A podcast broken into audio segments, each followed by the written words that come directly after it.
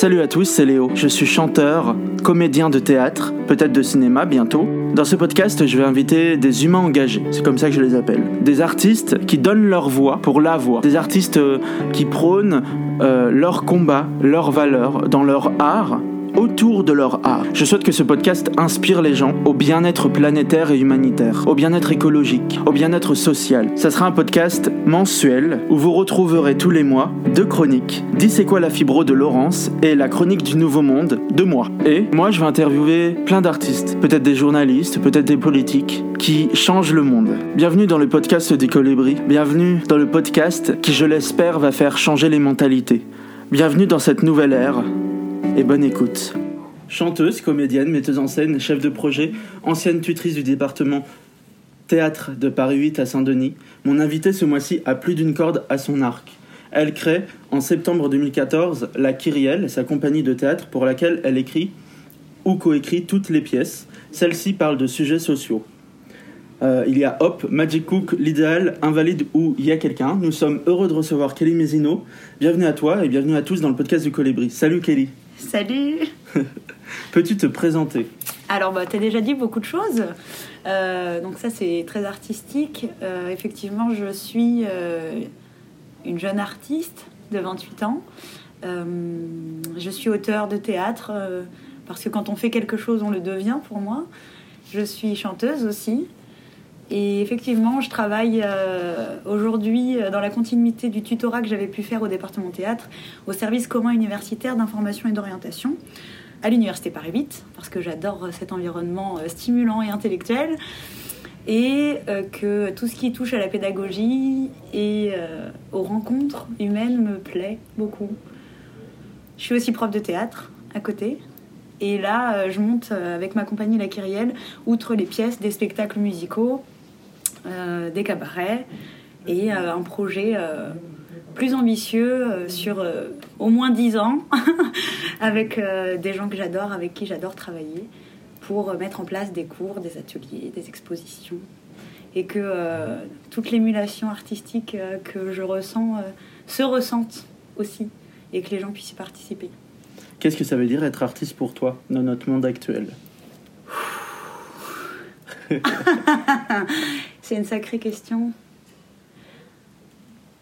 Je ne sais pas si quelqu'un a déjà répondu à cette question euh, sérieusement. Parce qu'il y a beaucoup de livres euh, qui traitent du fait d'être artiste ou qu'est-ce que ça veut dire de pratiquer un art en fonction de quel axe euh, on choisit. être artiste, c'est pas seulement aujourd'hui, je crois, c'est se poser des questions autrement. C'est oser affirmer une singularité, et c'est croire malgré tout que le monde peut changer. C'est très beau. Pour toi, être artiste, c'est être sa personne, ses combats, ou il faut s'en cacher? Encore une fois, c'est une bonne question. On n'est pas obligé d'avoir une cause pour être artiste, une cause sociale ou une cause à défendre pour moi. Par contre, euh, on doit, quand je parle de singularité, pour moi, être sincère dans la démarche. Euh, par exemple, quand tu prends euh, l'art naïf, c'est quelque chose de, très hum, spontané, de très fluide, de très direct, qui n'est pas forcément formel, qui n'est pas forcément théorisé, qui n'est pas forcément ancré dans un mouvement artistique. C'est intéressant aussi. Euh, ensuite, quelqu'un qui aurait une cause et qui utiliserait l'art pour la défendre, c'est aussi intéressant. Je pourrais pas dire que c'est soit l'un, soit l'autre. Et parfois, même, je pense qu'au cours d'une vie, c'est l'un, l'autre, puis l'un, puis l'autre, puis l'autre et l'un, et l'un et l'autre. Et ça peut se mélanger et c'est jamais totalement très clair. La frontière est ténue parce que c'est jamais aussi simple qu'on le croit d'être artiste. Est-ce qu'un artiste, ça doit être, il doit être forcément humaniste? Waouh. Alors, humaniste, c'est un terme euh, paradoxal parce que on pourrait croire c'est l'humain, par rapport au mouvement humaniste, mais en même temps, euh, être humaniste selon la vision occidentale, c'est exclure une grande partie du monde. Donc en fait, euh, est-ce que c'est positif Mon Dieu, je dirais, euh, est-ce qu'on doit être humaniste pour être artiste? On doit avoir conscience du monde, donc oui. Allez, on va se dire ça. Un humaniste a a priori plus conscience du monde que les autres. Voilà, sans exclusion. Et peut-être que, oui, se poser la question de l'humain c'est et de son environnement, c'est être euh, humaniste. Oui. D'accord, oui. Oui, oui, oui, je suis d'accord. Je réfléchis en même temps que je te parle, du coup. euh, est-ce qu'on doit être artiste, humaniste et artiste? Pff, Il y a des artistes pas du tout humanistes. hein. Ah, je sais pas. Pour moi, oui. Je parle beaucoup et je je réponds pas à la question. On écoute Croix au printemps, Mathieu Chédid, dans le podcast du Colibri.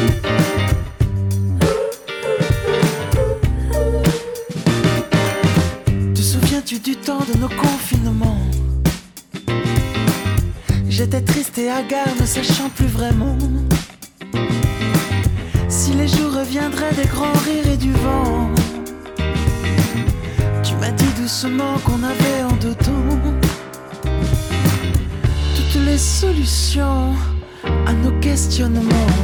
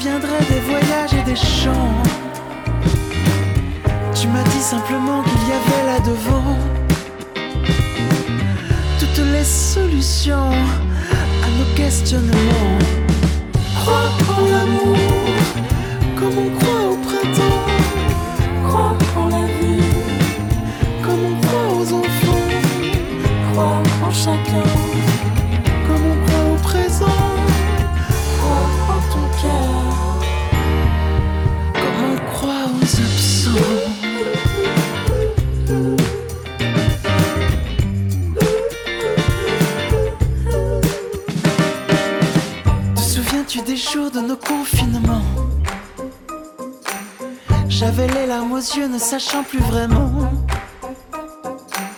si les jours nous rendraient plus aimés, plus aimants.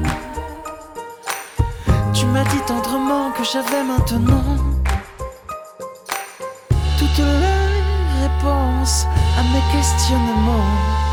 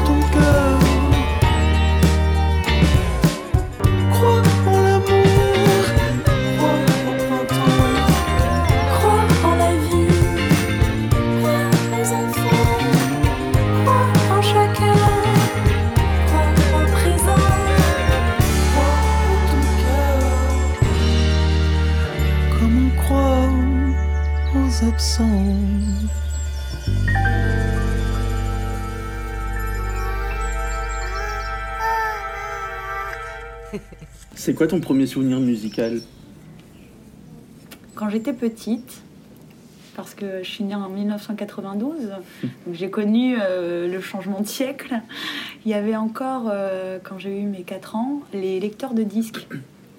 Euh, tu sais, les, baladeurs, là.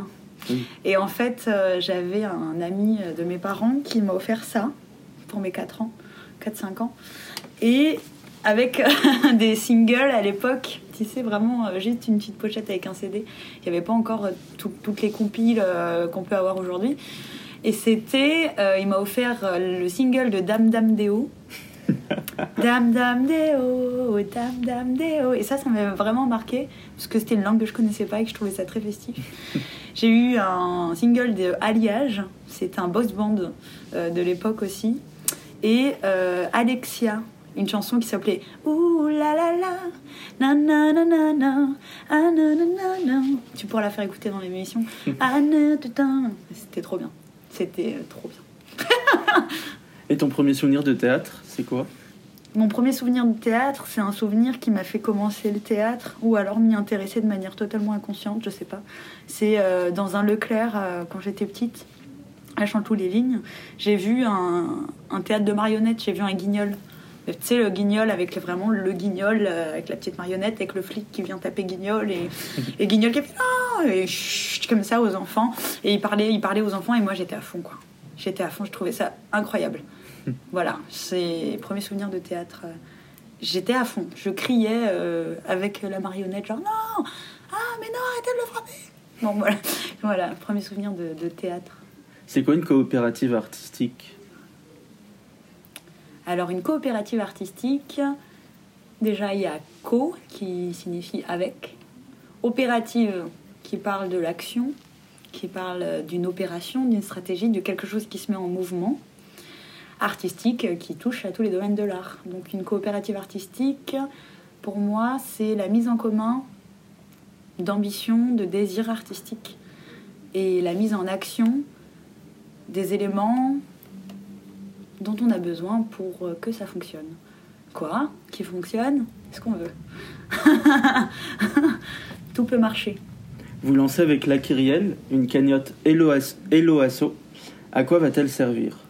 Alors, la cagnotte Hello Asso euh, nous sert à avoir un apport personnel plus important pour demander un prêt euh, à des organismes de subvention ou à des banques pour obtenir des locaux dans Paris et euh, continuer de mener nos activités. Euh, Comme je le disais au début de l'interview, euh, mettre en place des cours, euh, des expositions, des séminaires, des comités d'entreprise. tout ça, tout ça, pouvoir répéter aussi les créations et pouvoir accueillir notamment des artistes associés qui auraient aussi eux-mêmes besoin de se développer. Dans l'idée de coopérative, il y a aussi cette idée-là de- d'entraide, de solidarité et de permettre à des gens d'avoir toutes les clés en main pour réussir ce qu'ils veulent. Comment définirais-tu ton théâtre s'il y a une définition à apporter à ton théâtre? Parce que je pense, que l'art, euh, ne doit pas être défini, mais est-ce que toi, toi, tu as le droit de définir ton théâtre?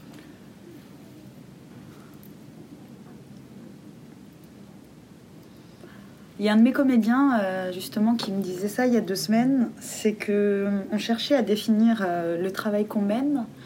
On pourrait dire satire sociale, on pourrait dire euh, théâtre de l'absurde, on pourrait dire hyper réaliste aussi paradoxalement, euh, métaphysique. Ce qui se passe dans nos pièces, c'est qu'on mélange beaucoup les dimensions de de réalité, de fantasme, de rêve, et ça passe par le langage. En fait, en général, mes pièces euh, mélangent beaucoup même si ça reste accessible et, et commun comme langage, euh, différents registres, différentes expressions, différents rythmes qui vont permettre à différentes personnes de s'identifier. Donc euh, il y a un côté euh, populaire. Après, ce qu'il a rajouté, ce comédien, c'est que bah, c'est le théâtre de Kelly Mézineau. c'est pas moi qui le dis. Il faut venir voir les pièces.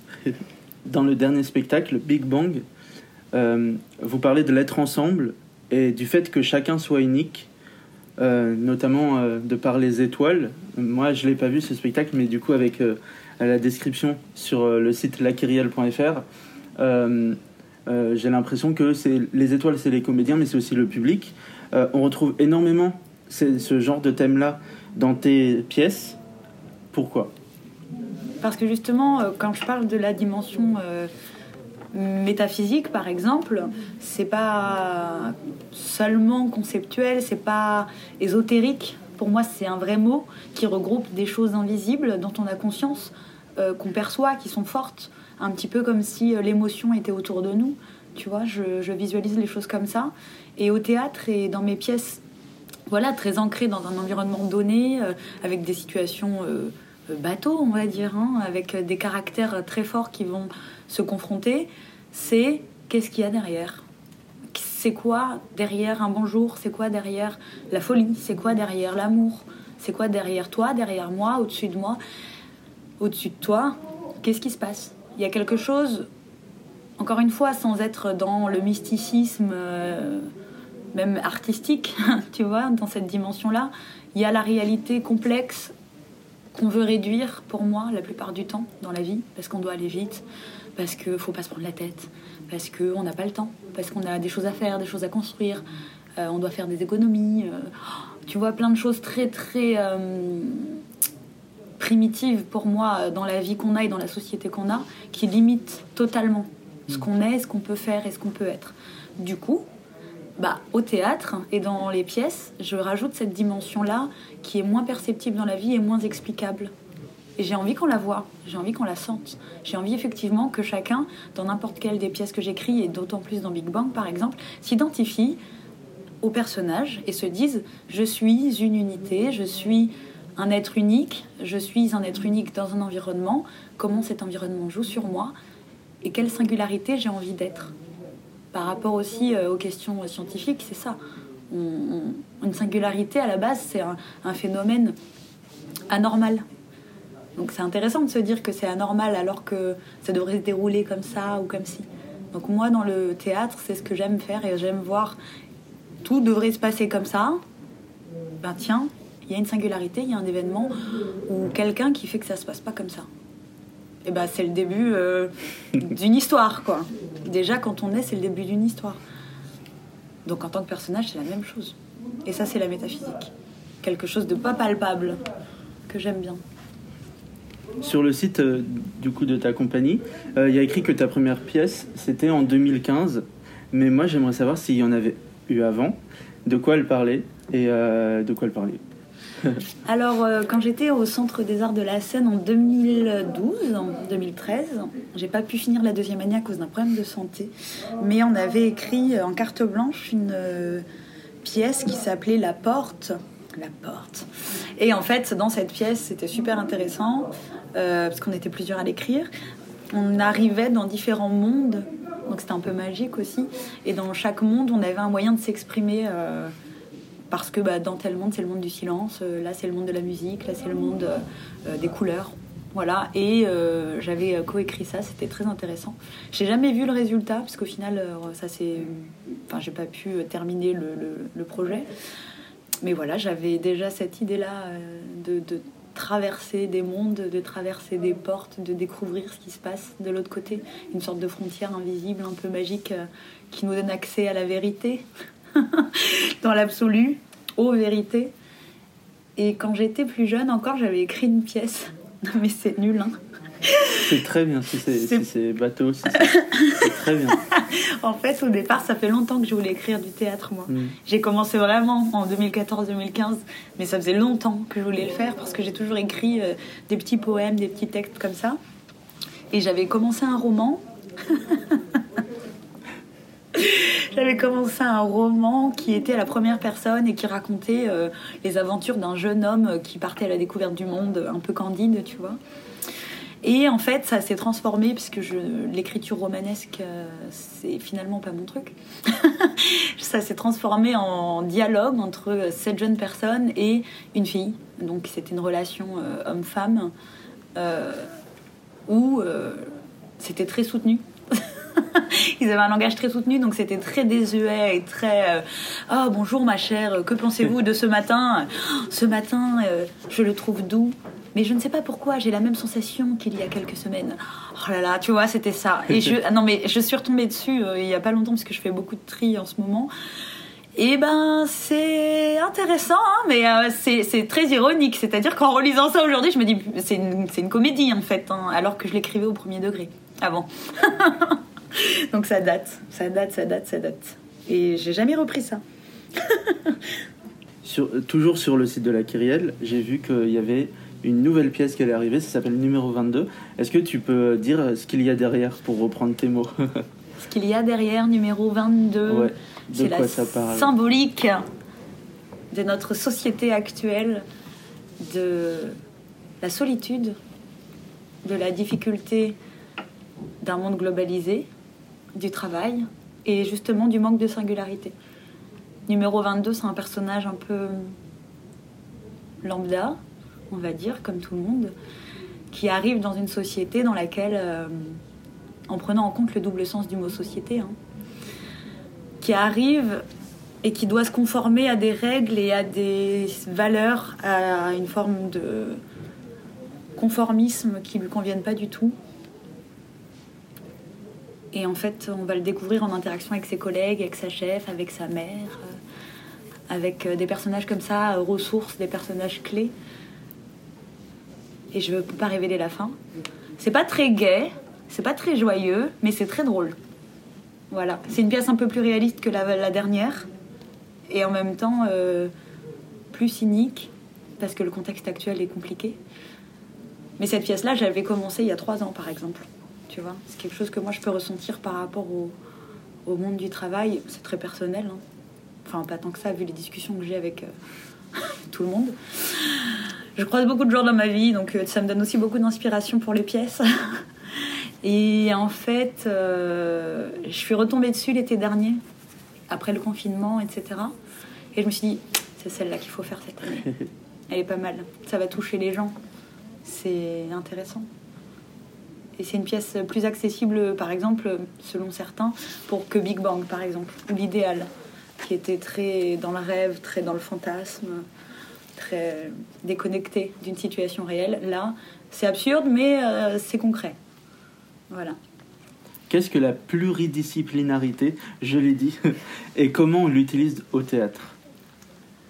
La pluridisciplinarité, c'est le fait de mélanger différents arts dans un but précis d'utiliser, on va dire, euh, l'essence et l'intérêt des différentes disciplines euh, dans un projet, on va dire, de manière, euh, encore une fois, singulière, pas seulement formelle. Hein, on ne fait pas un spectacle en se disant, enfin, certains le font, mais c'est un point de vue, en se disant, oui, je dois mettre de la danse parce que la danse c'est ci, je dois mettre de la musique parce que la musique ça fait ça. voilà, ça c'est pluridisciplinaire, mais c'est pas forcément intéressant parce qu'il euh, y a un autre mot lié à ça, c'est la transdisciplinarité. Et c'est beaucoup plus intéressant de considérer les arts ensemble en essayant de, les enrichir et d'enrichir l'idée, le propos, ce que je veux transmettre, que plutôt que d'utiliser un art juste parce que c'est cool. c'est cool, oui, bon, c'est pas intéressant. Et euh, donc, euh, pluridisciplinarité, liberté, liberté des arts, liberté de choix, liberté de ressenti. C'est quoi ton processus de création? Waouh, ça dépend. En général, je travaille tout le temps dans ma tête. je crois que je suis un peu hyperactive. Faudrait peut-être que je me fasse diagnostiquer.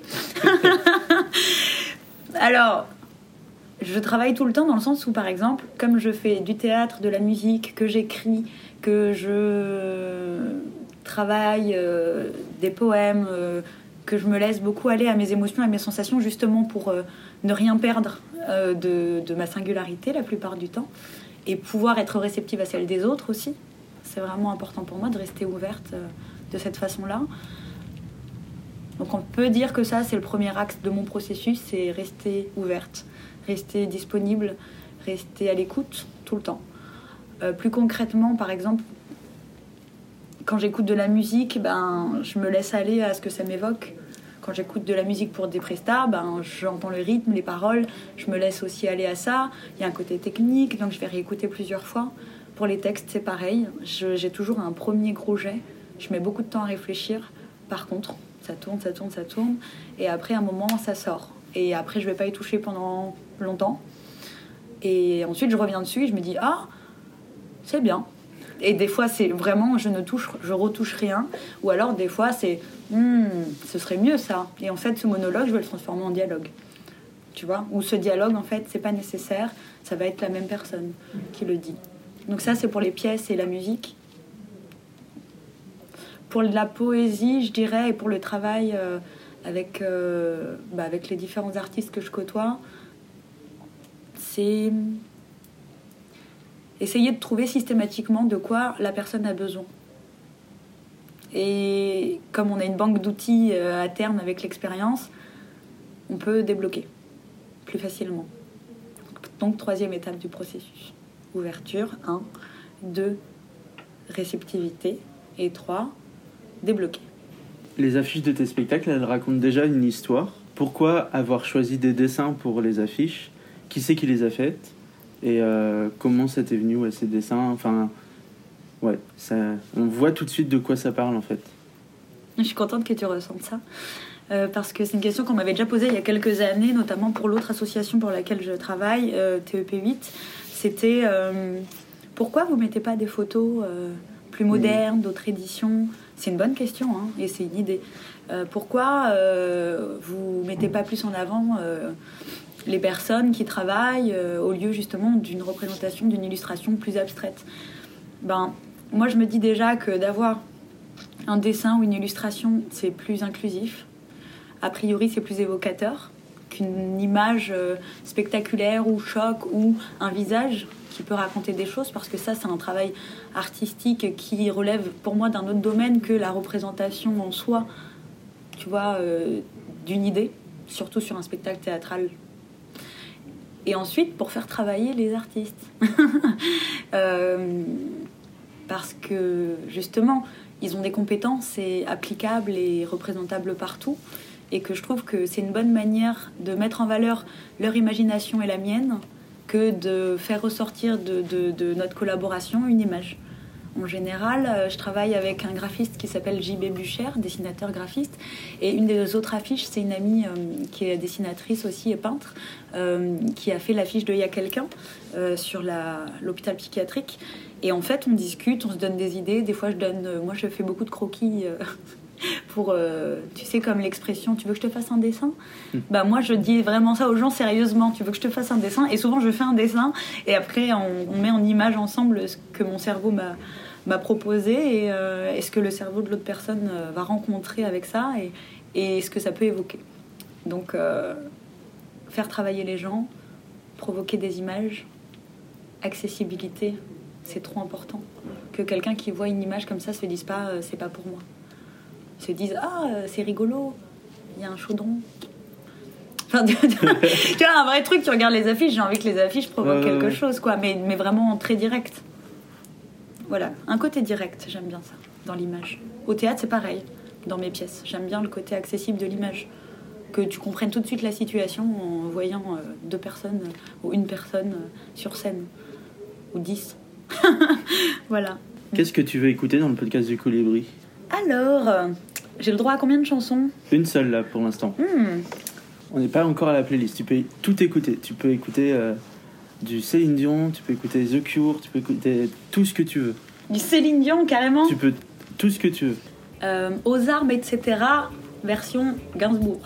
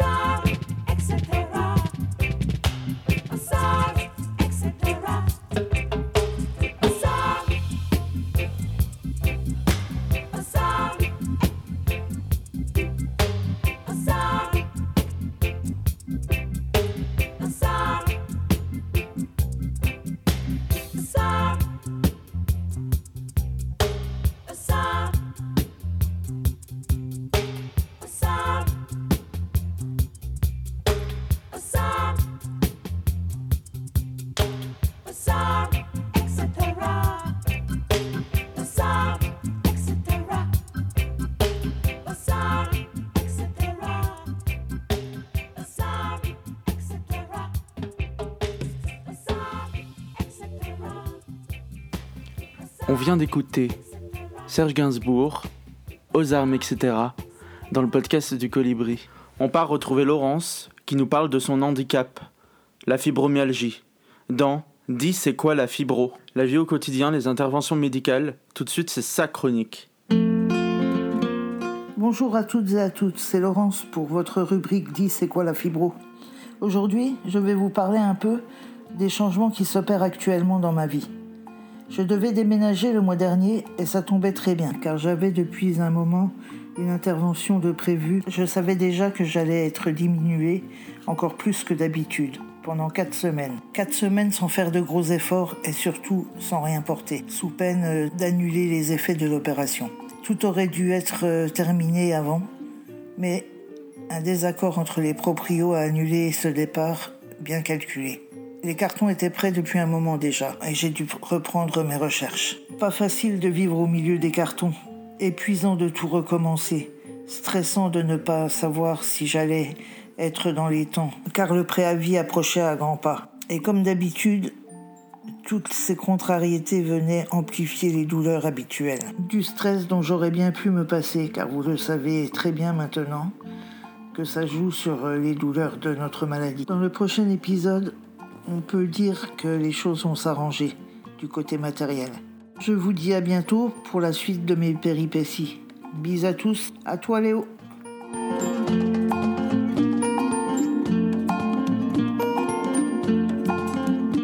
On écoute Suzanne, Le monde d'après, dans le podcast du Colibri. Et si on sortait du coma, le réveil a sonné C'est quoi la vie d'avant dans le monde d'après? Et si on sortait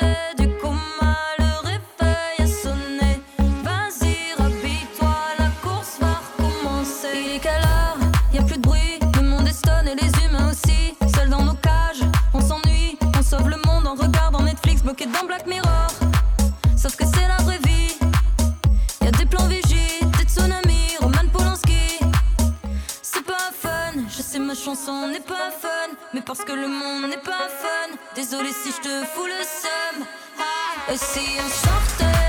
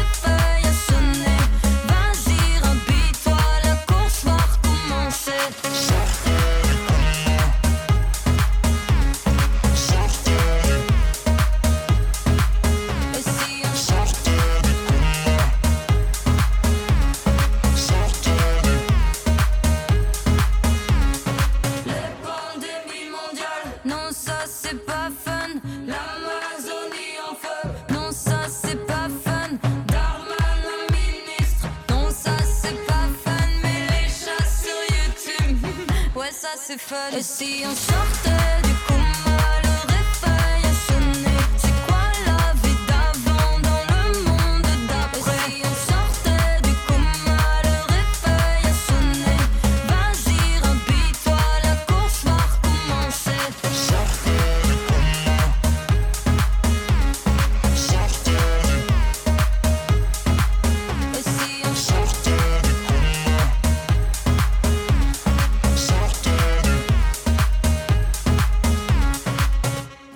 te rend en colère en ce moment Ah, c'est une vraie question. Je suis très en colère contre plein de choses. Parce que le Covid, c'est une chose, mais euh, la manière qu'ont les gens de réagir, c'en est une autre. Donc ce qui me rend en colère, c'est la facilité, c'est le manque de prise de conscience, c'est le manque de curiosité, c'est la fuite, c'est la fainéantise. Et même si ça peut paraître très jugeant ce que je suis en train de dire, j'estime que le contexte est tellement difficile qu'on n'a pas besoin de s'en rajouter. Et en fait, euh, bah, ces traits de caractère ou ces attitudes-là, pour moi, sont pas du tout constructives. Et en fait, ça a énormément de conséquences négatives aussi. Donc ça me rend en colère. Ça me rend en colère de devoir me battre en plus de se battre. On doit déjà tous résister. On doit déjà tous euh, faire sa part avec ce mot à la mode qui est la résilience. Donc je trouve ça agaçant, si ce n'est pas énervant en fonction des jours, qui me rend en colère, ouais. Ce manque de, volonté de survie, ce manque d'enthousiasme pour les choses, ce manque de patience, ce manque euh, d'écoute. En gros, globalement, un gros manque de bienveillance des gens, entre eux, pour eux, et pour les choses qui sont importantes pour eux, surtout. La complication euh, de la vie, euh, c'est quelque chose de, trop évident pour y céder pour moi. Et ça me rend en colère. Ça me rend en colère euh, que des gens me regardent mal parce que je souris. Ça me rend en colère que les gens soient toujours aussi agressifs au quotidien. Et qui pardonnent des choses à eux-mêmes, qui pardonnent pas aux autres euh, parce qu'ils ont des relations de pouvoir avec eux. Ça me rend en colère que les gens respectent pas l'individualité des autres. Que la liberté et la joie soient pas des choses importantes. Alors qu'en plus il y a ce contexte. Tu vois? C'est déjà des choses importantes pour moi et j'ai toujours trouvé ça horrible et triste euh, que les gens euh, se sentent pas en phase avec leurs valeurs à cause de la société, des autres, du travail. Et depuis un an et demi, tout le monde dit Oh là là, mais c'est vrai, c'est terrible, on devrait s'aimer, on devrait être solidaire, on devrait s'écouter, on devrait se respecter plus, c'est pas normal. Allons manifester, oui, et au final, ça change rien. Il y a des choses qui ont bougé, il y a des initiatives géniales. Mais justement, pourquoi? Pourquoi on parle tout le temps de ce qui va pas? Et pourquoi les gens prennent pas leur part de, de bonheur et, et pourquoi ils laissent pas les autres tranquilles, quoi Ça m'énerve. Voilà. Penses-tu qu'une pièce de théâtre, ça peut changer la société? Totalement. Je crois qu'une pièce de théâtre, parce qu'elle contient tout ce dont on a parlé, avec des émotions en plus, qu'on aime, qu'on n'aime pas, qu'on soit pour, qu'on soit contre, ça change rien. Mais en termes de distance et d'identification, contre ou pour, encore une fois, hein, identification, ça veut pas dire que tu te retrouves dedans et que ça a transformé ta vie. Identification, ça peut être contraire. Si ça te parle pas du tout, pour moi, c'est positif aussi, en fait. Je pense que ça peut changer les choses parce que c'est une manière de, démontrer quelque chose, d'invisible ou de visible, encore une fois, qui peut permettre aux gens, sans trop de difficultés, de se retrouver dans sa vie avec d'autres images et d'autres pensées et d'autres mots pour le dire. Ça peut être la même chose pour un livre, un article, une chanson. Sauf qu'une pièce de théâtre, elle a cette dimension vivante euh, qui peut parfois mettre une claque. Là, si par exemple je te donne une image tout de suite, donc je donne une image tout de suite dans ton émission, tu visualises quelqu'un enfermé dans un ascenseur et il te dit où est-ce que vous voulez aller? Ça, c'est théâtral. C'est réel, c'est fort. Si je te montre une vidéo de ça, c'est pas pareil. Si je t'explique juste la situation en description, c'est pas pareil. Tu vois, c'est ce canal-là pour moi euh, fort, vivant, direct, qui, qui t'attrape. Tu peux pas t'échapper. Tu peux sortir de la salle de théâtre, bien sûr. Les portes sont pas fermées à clé. Faudrait le faire un jour. mais, euh, mais il se passe quelque chose ouais, de, de, de, frontal. Il y a plein de gens qui n'aiment pas ça, le frontal. Pour moi, frontal, ça veut pas dire euh, euh, confronter.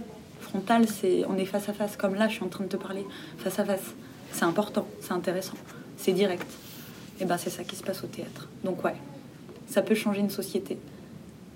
Le problème aujourd'hui, c'est que ça fait flipper. Et c'est pour ça que la culture est mise de côté. C'est pour ça. C'est juste pour ça. Parce que ça alimente les, émotions et euh, les désirs euh, de liberté et de révolte. Mais pas de révolte forcément euh, politique ou autre. hein. C'est juste que ça donne aux gens le pouvoir de s'affirmer. L'art. Ben, en ce moment, on veut éviter quoi. Évitons. Ce serait trop. Tu parles d'identification. Est-ce que pour, pour toi, le théâtre et l'art, euh, parce que pour moi, c'est très important que les enfants s'éduquent avec euh, la société, est-ce que euh, pour toi, le théâtre et, et l'art, il y a quelque chose pour- enfin, qui ressemble à un apprentissage pour les enfants de vivre dans cette société-là? Oui, parce qu'il y a un mécanisme déjà qui est très connu, c'est l'idée que les enfants, en, en imaginant des situations et en se plongeant en fait euh, en toute sécurité dans un espace euh, où ils peuvent tester des choses sans que ça ait de conséquences, c'est très important. Enfin, quand on grandit aussi. Sauf que quand on grandit, ce qui construit ce rapport à l'existence et à la société, c'est l'expérience. Un enfant, il n'a pas beaucoup d'expérience. Et en fait, il peut pas en faire beaucoup. Donc euh, plutôt on construit des espaces où il va pouvoir se dire, tiens, si j'étais comme ci ou si j'étais comme ça, ça va lui permettre de se positionner dans la réalité, en fait. Et bon, ça, au niveau du mécanisme de construction de l'identité, euh, c'est prouvé. On a besoin de tester. En grandissant, euh, tu prends un peu plus grand, si on va sur du 7-12, et à partir ouais, de la sixième, en fait, euh, où pour le coup, tu es vraiment lâché et livré à toi-même, en train de trouver ta salle au troisième étage de- du, du- du collège. Non, c'est l'angoisse, hein, le collège. J'ai des, j'ai des collégiens là euh, dans mes cours de théâtre pour enfants. C'est l'angoisse. hein. Ils sont très intelligents, mais ils sont angoissés. Donc là, tu te dis que la portée positive du théâtre par rapport à la société, c'est d'avoir un espace, encore une fois, d'expression où il n'y a pas d'enjeu. Il n'y a pas d'enjeu. Si ce n'est celui de jouer, de réfléchir ensemble et de réinventer euh, les choses. C'est important. Donc ouais, le théâtre, euh, le théâtre et l'art. Donc je suis revenue sur le théâtre, mais l'art de manière générale, c'est un espace euh, personnel. T'as tous les droits. Est-ce que c'est thérapeutique aussi? Oui, je pense. pour les enfants, pour les adultes, mais moi je pense aussi aux, aux personnes âgées et aux handicapés. Mais même euh, des personnes qui ne seraient pas, on va dire, euh, dans, dans ces cas personnels-là, pour Mm. moi, c'est il y a de l'art partout. C'est tellement là qu'on apprend à, à l'oublier. Et même des gens qui vont regarder euh, des émissions euh, à la télé ou, ou des documentaires ou des choses qui a priori sont pas forcément artistiques en soi, ils ont accès à l'art. Et des gens, j'en connais beaucoup, qui euh, se disent pas du tout concernés par l'art, Mhm. ils se rendent pas compte à quel point en fait euh, ils sont concernés par l'art. Parce que même quand ils vont aimer euh, des beaux meubles ou des beaux vêtements, c'est artistique. Mhm. Qui est derrière ça? L'art est partout, encore une fois. Donc c'est thérapeutique dans des cas plus spécifiques comme ceux que tu as cités, mais c'est thérapeutique parce que ça fait juste du bien. et que quand c'est bien appliqué, ce que je te disais par exemple, ce que moi je pense aussi par rapport au fait de débloquer les choses chez les gens, c'est exactement la même chose. Débloquer, délivrer, ouvrir. Et c'est thérapeutique euh, parce que c'est un moment, encore une fois, très personnel où on fait attention à soi. Et c'est quelque chose qu'on n'apprend pas aux enfants. Et les adultes l'oublient. Prendre soin de soi. Prendre soin de soi. Dans les textes que tu écris, tu parles de sujets de société comme l'homosexualité, Mhm. avec la petite fuite. Euh, dans une société inégale, est-ce délicat? Alors moi, je, je parle de celle-ci parce qu'il y a celle-ci que je l'ai trouvée, tout ça, mais on peut parler de beaucoup d'autres sujets de société euh, qui, et- qui, qui sont entre guillemets délicats. Et est-ce délicat, du coup, et, et, quel, et quel est le retour du public sur ces pièces-là? Alors, Effectivement, euh, La Petite Fuite, c'est ma première pièce Mm. euh, qui se veut être un vaudeville euh, inversé. Quand j'ai commencé à écrire, je me suis dit qu'il fallait que je fasse quelque chose euh, de drôle et d'accessible, donc bah, vaudeville. hein. Et en écrivant, je me suis dit oui, mais bon, oh, faut pas déconner, on est en 2020. Enfin, à l'époque, on était en 2014, mais je veux dire, on est dans le futur. Et il faut faire quelque chose d'intéressant et de pertinent. Qu'est-ce qui est intéressant et pertinent par rapport au fait euh, d'avoir des relations et du coup dans cette pièce-là des relations de voisinage ou dans d'autres euh, contextes que j'ai pu faire, l'hôpital, le, cirque, euh, la chambre, le salon, des, des endroits de vie communs en fait. L'homosexualité comme les autres sujets c'est quelque chose et encore une fois oui ça aurait pu être lesbianisme même parce que dans la pièce ce sont deux femmes donc c'est encore plus spécifique. Euh, j'ai voulu ouvrir le débat avec ça parce que je me suis dit, ça n'existe pas, ou il n'y a pas beaucoup de représentation de ce sujet-là dans l'art. À l'époque et même encore aujourd'hui, on n'en voit pas beaucoup, en fait. Euh, que ce soit donc là, ces thématiques, euh, du coup, sexuelles, euh, Après, oui, il y a communautaires. plein d'autres sujets. il y a- il y a trop de sujets qui sont Mm. invisibles. hein. Et bah, moi, l'idée, c'est de. Avec, avec l'équipe de comédiens que j'ai, de, de dire bon, est-ce que ce thème est important? Qu'est-ce qu'on a envie de montrer? Qu'est-ce qu'on a envie de dévoiler aux gens? Voilà. Le lesbianisme, la folie. C'est que des sujets tabous. Même l'amour. Tu vois, c'est un peu bateau, mais en même temps, c'est vrai. Moi, euh, la pièce, l'idéal, c'est l'histoire d'un amour pas déclaré. C'est l'histoire de tout le monde. Il y a quelqu'un, c'est la folie, c'est, des gens internés là, mais est-ce qu'ils sont vraiment malades? Est-ce que tout le monde n'est pas malade en fait? Bien sûr qu'il y a des gens dont il faut prendre soin, parce que c'est réel la maladie. Je suis pas en train de dire euh, que c'est pas réel. Je suis en train de dire attention. Dans la manière qu'on a de considérer les gens, on néglige énormément d'aspects, et ça, dans la pédagogie, c'est hyper important. On néglige énormément d'aspects dans la formation et dans euh, la conscience des soins à amener aux autres aussi. Par exemple, en tant que personnel médical, en tant que professeur, en tant qu'amoureux, par exemple, en tant que tous les statuts et tous les rôles qu'on peut avoir dans la vie, euh, on ne prend pas le temps de vraiment s'intéresser à tout ça en profondeur. Et, hum, et les artistes, c'était pareil. Sur la pièce que j'ai écrite euh, en 2017, Invalide, c'était ça. On ne prend pas la peine de se rendre compte de ce que ça implique d'être artiste. Parce que si on n'a pas les mêmes objectifs, on ne va pas se poser la question. Et ça, dans la vie, c'est pareil pour tout le monde. Il faut toujours que les intérêts convergent, il faut toujours trouver une raison pour faire les choses, il faut toujours trouver une raison pour aimer quelqu'un et pour continuer de l'aimer, ce qui est horrible, dans n'importe quel contexte. Et on se justifie des choses comme ça à soi-même et aux autres qui sont pas importantes en fait. Les pièces, c'est ça. C'est que ça. J'ai trop envie d'explorer le pourquoi du comment. Tu vois? Pourquoi? Et les étoiles qui descendent sur Terre pour voir ce que c'est que être humain, c'est ça. Et donc, bah, en tant que spectateur, effectivement, tu es une étoile. Donc, euh, bah, toi aussi, pose-toi la question est-ce que euh, t'as mal au ventre après avoir mangé Est-ce que quand t'es fatigué, t'as les yeux qui piquent? Est-ce que quand tu te coiffes, ça te fait mal au bras? Mais c'est concret. Oui, oui, oui. C'est ça que j'aime Mm. dans les thématiques. Ouvrir et, et ramener ça un peu sur Terre. On se retrouve tout de suite dans la chronique du Nouveau Monde. Mais avant ça, on écoute Miela de Nick Mulvey. in my mind again, troubled by the images I've seen. 18 months ago, they left their homes in the rubble of Mayadeen. God only knows the pain you feel to leave your country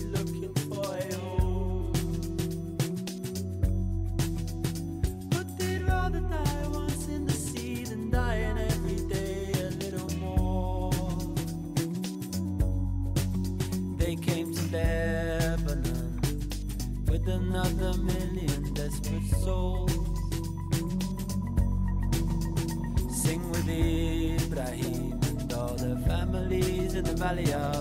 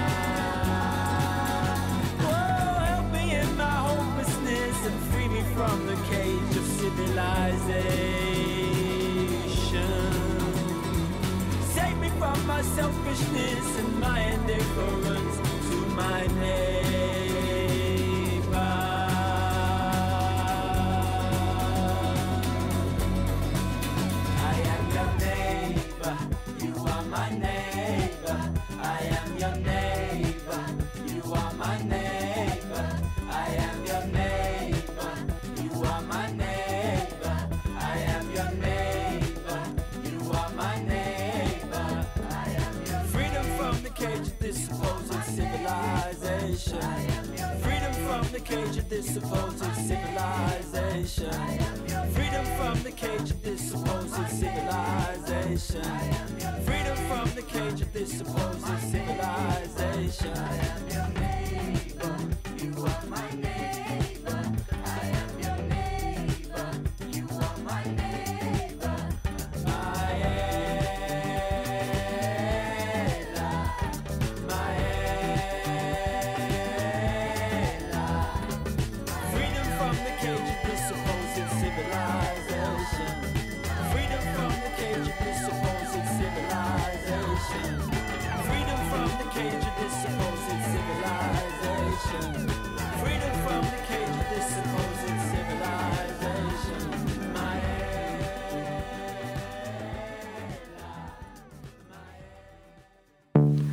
Rebonjour à tous et bienvenue dans la chronique du Nouveau Monde. Sommaire. L'humain au risque de l'intelligence artificielle.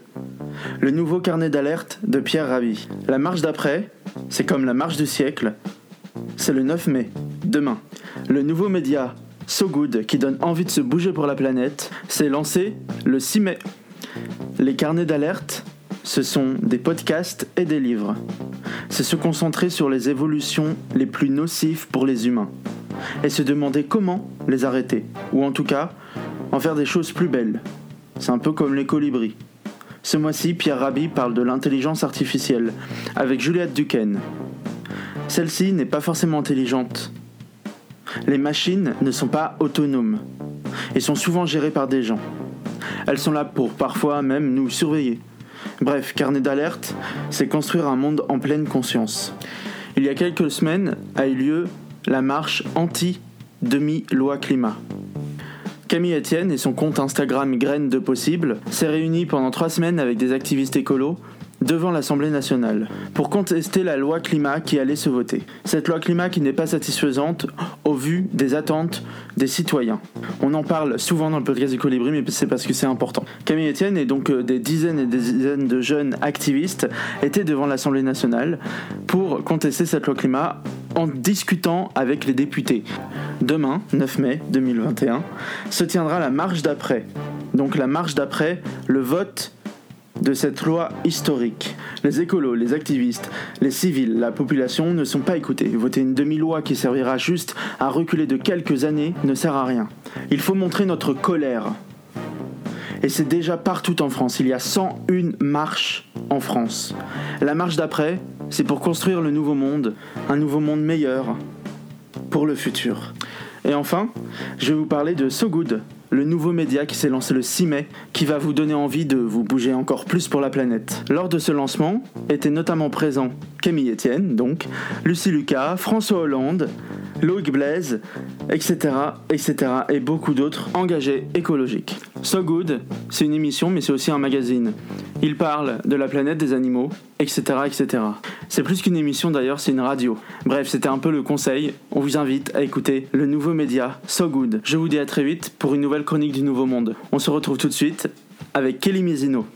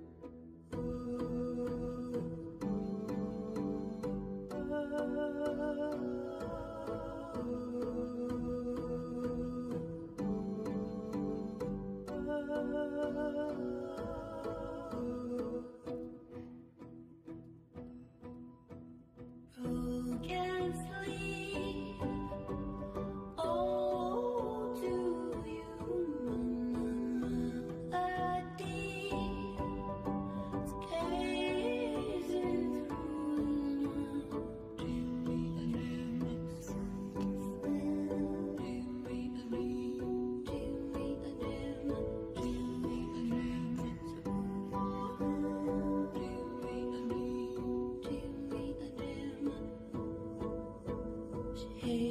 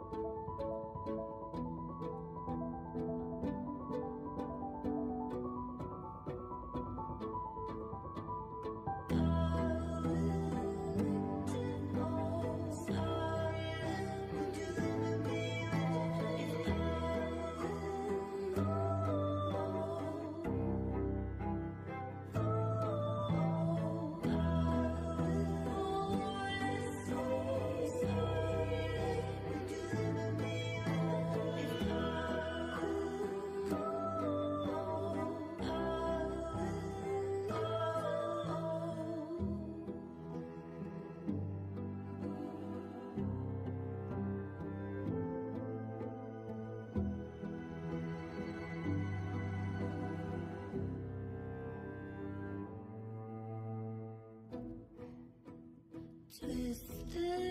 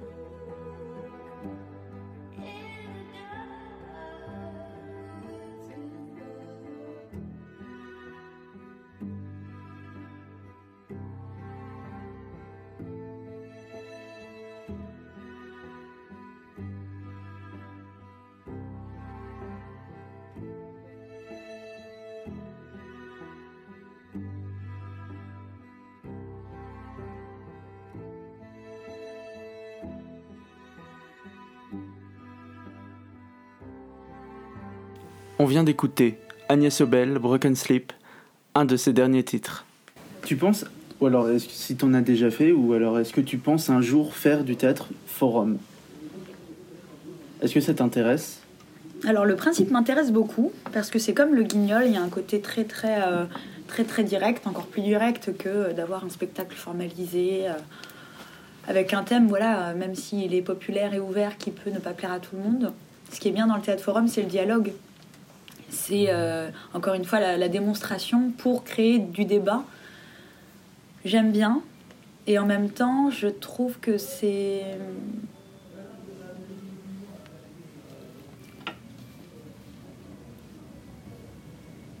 trop pragmatique et trop perturbant pour certaines personnes. Puisque j'ai vu des exemples, et même moi j'ai été à ce genre de spectacle. J'aime bien, hein, mais c'est il faut faire tellement attention à ce qu'on dit. Mm. C'est dur. Donc, euh, c'est bien. Parce qu'il y a un côté désinhibé euh, des thématiques. On peut dire, allez, on discute de ça, allez, on y va. Et il y a une illustration qui fait que du coup, ça permet de prendre de la distance et de libérer les gens, libérer la parole. C'est bien. Sauf qu'il y a une distance qui me manque, euh, tu vois, de mon point de vue, pour, euh, pour que la personne qui va regarder ça soit vraiment avec moi et me comprenne. Et qu'elle soit pas seulement dans je suis en train de te dire quelque chose, tu vas m'écouter. C'est pas non plus ça le théâtre forum, hein. c'est juste un ressenti. Je trouve ça parfois un peu. J'ai pas envie de dire ce mot, faut que je trouve un adjectif de ce mot parce que sinon ça peut être très mal interprété. C'est pas assez délicat pour moi, le théâtre forum. Voilà. Est-ce que le théâtre c'est politique? Pourquoi?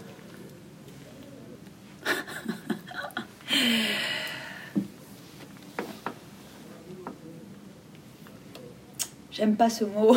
Il y, a, une chose, c'est que pour moi, politique, ça a énormément de sens. Euh, et en fait, on peut l'appliquer un peu partout. Il y a le politique, la politique, c'est pas du tout la même chose. Euh, c'est un débat que j'avais eu avec une amie il y a quelques années. Euh, dans la politique, euh, tu as la formalisation, les discours, euh, les, les côtés radicaux des pensées politiques qu'on aime ou qu'on n'aime pas, hein. on s'en fiche. Quelque chose qui n'est pas assez pertinent pour moi et qui est trop déconnecté des gens. Voilà. Le politique, c'est toutes les questions citoyennes, sociales, humanistes, euh, pour reprendre le terme de tout à l'heure. En ce sens-là, oui. Le théâtre est, politique. Et il est politique parce qu'il concerne aussi la, la cité, la police. Oui. Pas la police, la police, hein, la police, P-O-L-I-S.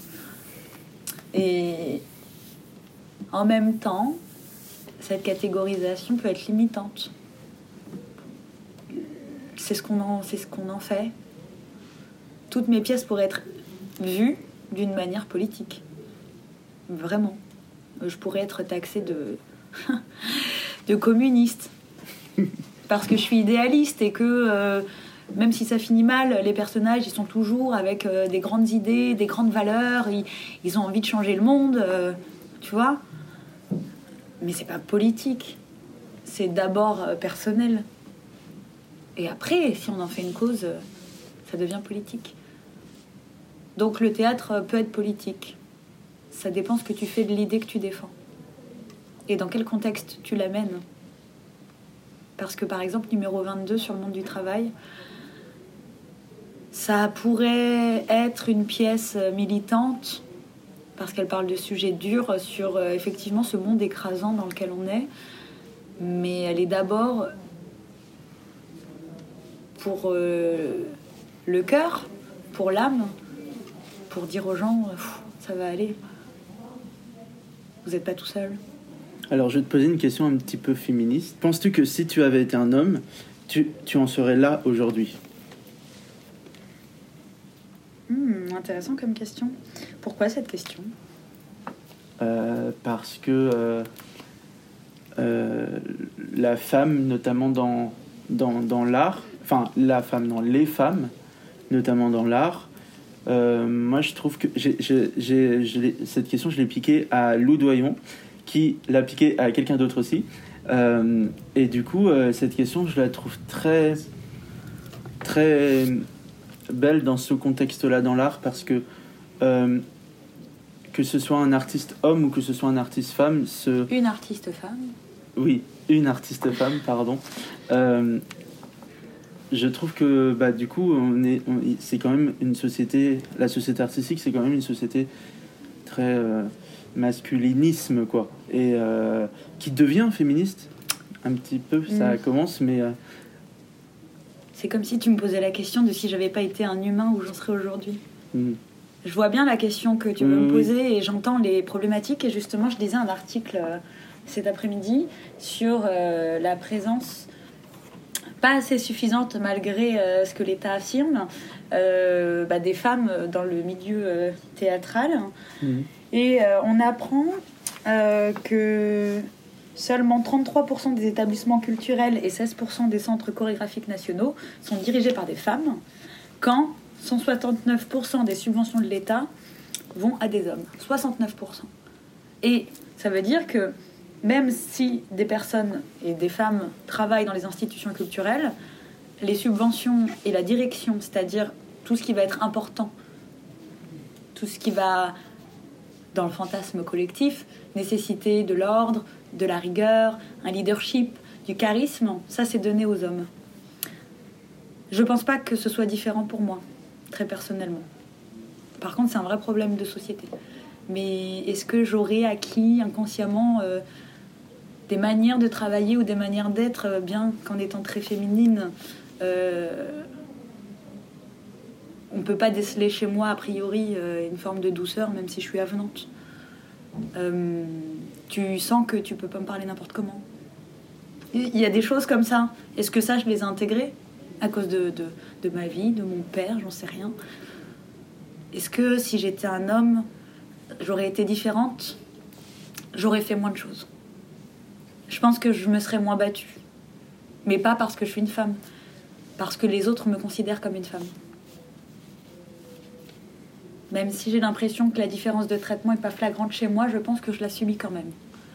Plutôt positivement la plupart du temps. Mais j'aurais fait moins de choses. Je serais moins moi-même. Je serais quelqu'un, je pense, de plus feignant. C'est tout ce que j'aime pas.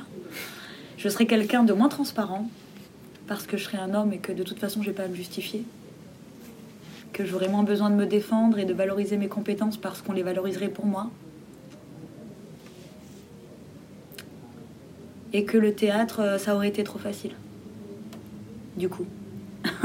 tu vois J'aime les choses compliquées et difficiles parce que ça me demande d'être exigeante avec moi-même et que ça me demande de chercher. Ça me demande un, un vrai investissement. Ça me demande euh, de me poser des questions. Ça me demande de faire attention. Ça me demande euh, une profondeur. Bah, si j'avais été un homme, peut-être que je ressentirais pas tout ça. Si j'avais été un homme, j'aurais été chanteur, j'aurais fait The Voice et je serais riche aujourd'hui. J'irais vivre à Dubaï. la destination. Bah ouais, la Rêver. destination de, mais de, de tous De tous les les jeunes entre influenceurs. 25 et 40 ans aujourd'hui qui gagnent de l'argent en faisant euh, genre un truc de leur vie. Mm. Et c'est pas grave. Mais en termes de développement personnel, euh, d'investissement, d'accomplissement, de choix dans la vie, euh, il y a quelque chose euh, qui me parle pas du tout. Donc si j'avais été un homme, je pense que je me serais enfermée dans l'image qu'on aurait de moi. Alors qu'en tant que femme, euh, je développe l'image que moi j'ai de moi. Je suis plus libre. C'est très beau. Qu'est-ce que ça veut dire pour toi être colibri? C'est drôle que tu dises ça parce que ces derniers jours, j'avais beaucoup de chansons dans la tête avec des oiseaux.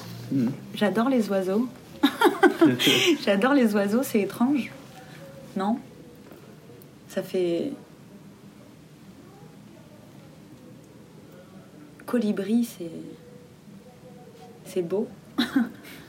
Et en plus, le son I, il est chouette. Colibri. T'entends comment ça résonne? Colibri. Je suis un colibri. C'est léger, un colibri. C'est léger, c'est joyeux, c'est libre. c'est comme on devrait tous être. On passe à la playlist engagée de l'invité.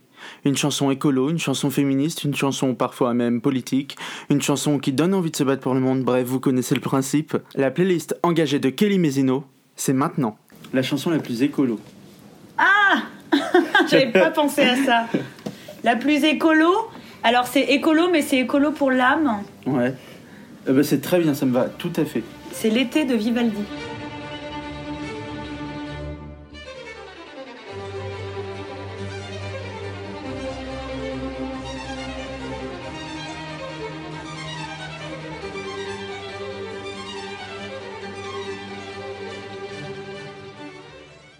Une chanson féministe. Féministe. Waouh Ah, mais en même temps, vu l'époque, c'est peut-être pas si féministe que ça. C'est la chanson de Brigitte Bardot, je crois, comme un garçon. Je crois que c'est Brigitte Bardot. Attends. Non, Barton, Sylvie Barton.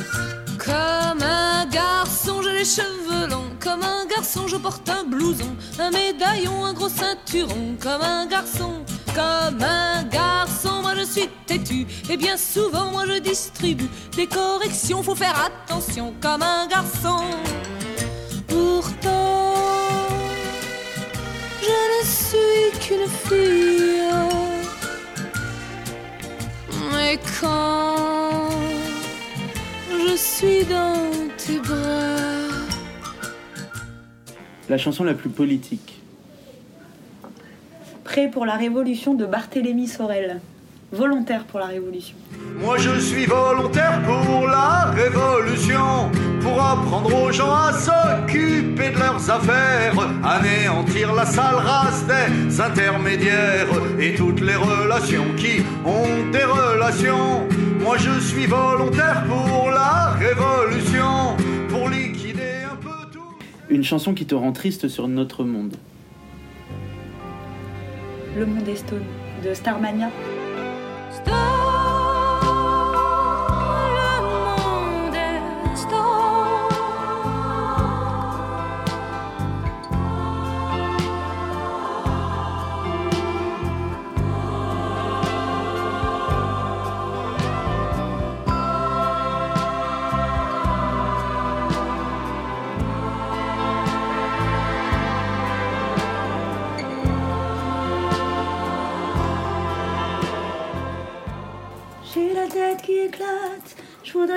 Voudrais seulement dormir, m'étendre sur l'asphalte et me laisser mourir. La chanson qui te donne le plus d'espoir. Bah. Fais comme l'oiseau de Michel Fugain.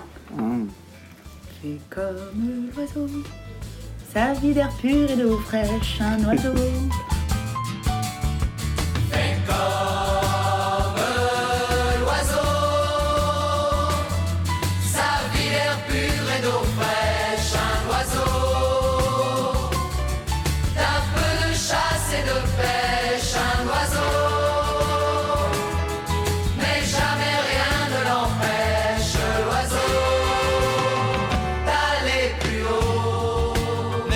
seul dans l'univers. J'ai peur du ciel et de l'hiver, j'ai peur des fous et de la guerre, j'ai peur du temps qui passe, dis. Comment peut-on vivre aujourd'hui? Dans la fureur et dans le bruit, je ne sais pas, je ne sais plus,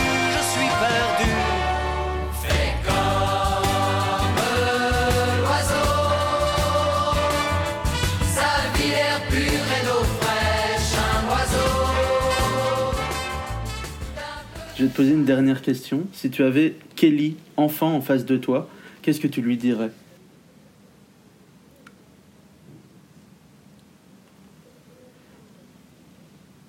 Que c'est elle qui a toujours raison et que je continuerai de l'écouter. Bah merci Kelly sur euh, ces bonnes paroles du coup. Merci d'avoir été là et d'avoir répondu à mes questions pour ce huitième épisode déjà du podcast du Colibri. Voilà, merci, Merci, à beaucoup. toi. À très bientôt. À bientôt. Merci à tous d'avoir suivi ce huitième épisode du podcast du Colibri déjà. Le neuvième épisode marquera la fin de la saison 1.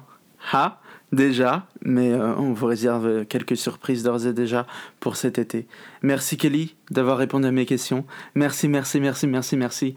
Et euh, voilà, je dirais comme d'habitude, jamais merci, assez merci à mes invités. Merci à toi Kelly.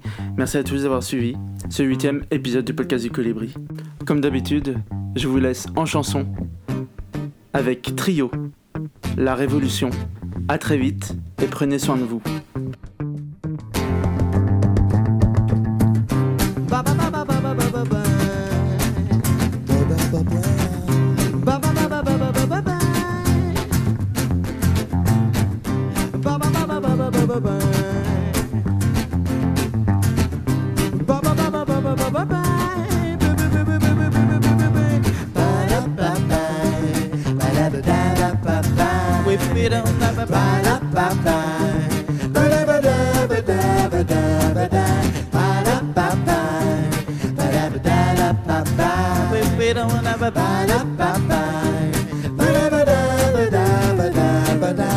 Qu'ils ont la peau bien tendue, nos jeunes.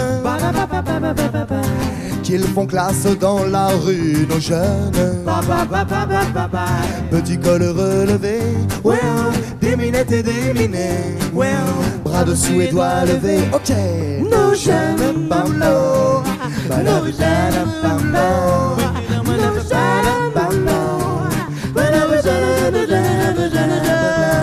Idéal de beauté, de pensée, nos jeunes. Fraîcheur, ardeur et vitalité de nos jeunes. Que voudrait-on devenir? Well, Comment voit-on l'avenir? Well, L'essentiel est de tenir, tenir. Plus jeune, l'essentiel est de tenir. Plus jeune, l'essentiel est de tenir. Plus jeune, l'essentiel est de tenir. Est-ce que tout le monde va bien? Ok. Le lifting de la grand-mère ne tient pas, les années tombent par terre. Comme tu vois, on veut être comme la Claudia, comme les starlettes au cinéma. Toi, le temps, il t'aura pas, tu sauras rester jeune. On veut être comme la Claudia. Les starlettes au cinéma. Toi, le temps, il t'aura pas, tu seras resté jeune. Voilà